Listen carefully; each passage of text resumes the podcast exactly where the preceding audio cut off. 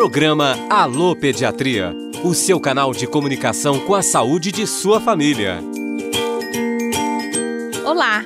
No programa Alô Pediatria de hoje, vamos falar sobre os cuidados com o umbigo do recém-nascido. Doutora, eu estou com dificuldade de limpar o umbigo do Luiz. Ele está ficando preto. Isso é normal?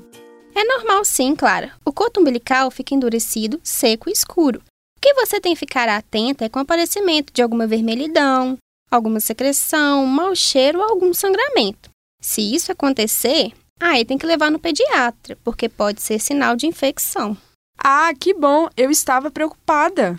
Quanto à limpeza, primeiro você deve lavar as mãos. Então, você pega um cotonete ou uma gaze, coloca álcool 70% no que você decidir usar, aí é só passar na base e por todo o coto umbilical do Luiz. Mas eu tenho que fazer isso só depois do banho? O ideal é que seja três vezes por dia. E só depois disso que você vai colocar a fraldinha. Mas, doutora, eu não posso passar uma faixa na barriga dele, não? Para segurar o umbigo? Não, Clara, não se deve colocar nada além da fralda. Olha só, você vê que a barriguinha dele fica mexendo enquanto ele respira?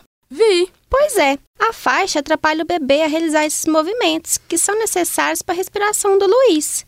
Com a faixa atrapalhando, ele vai ter dificuldade para respirar. Também não se deve colocar moedas nem borra de café, porque eles podem provocar infecções. Nossa, doutora, minha mãe não vai gostar nada de saber disso.